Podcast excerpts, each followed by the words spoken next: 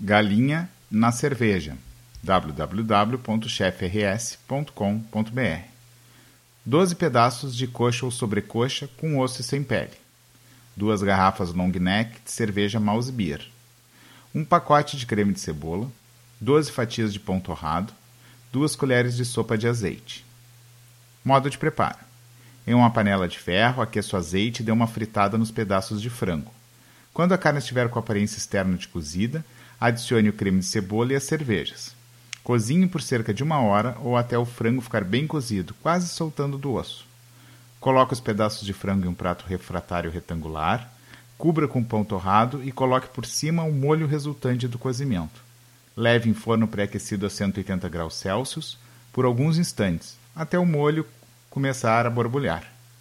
Para mais receitas, dicas e histórias, acesse o site www.chefrs.com.br.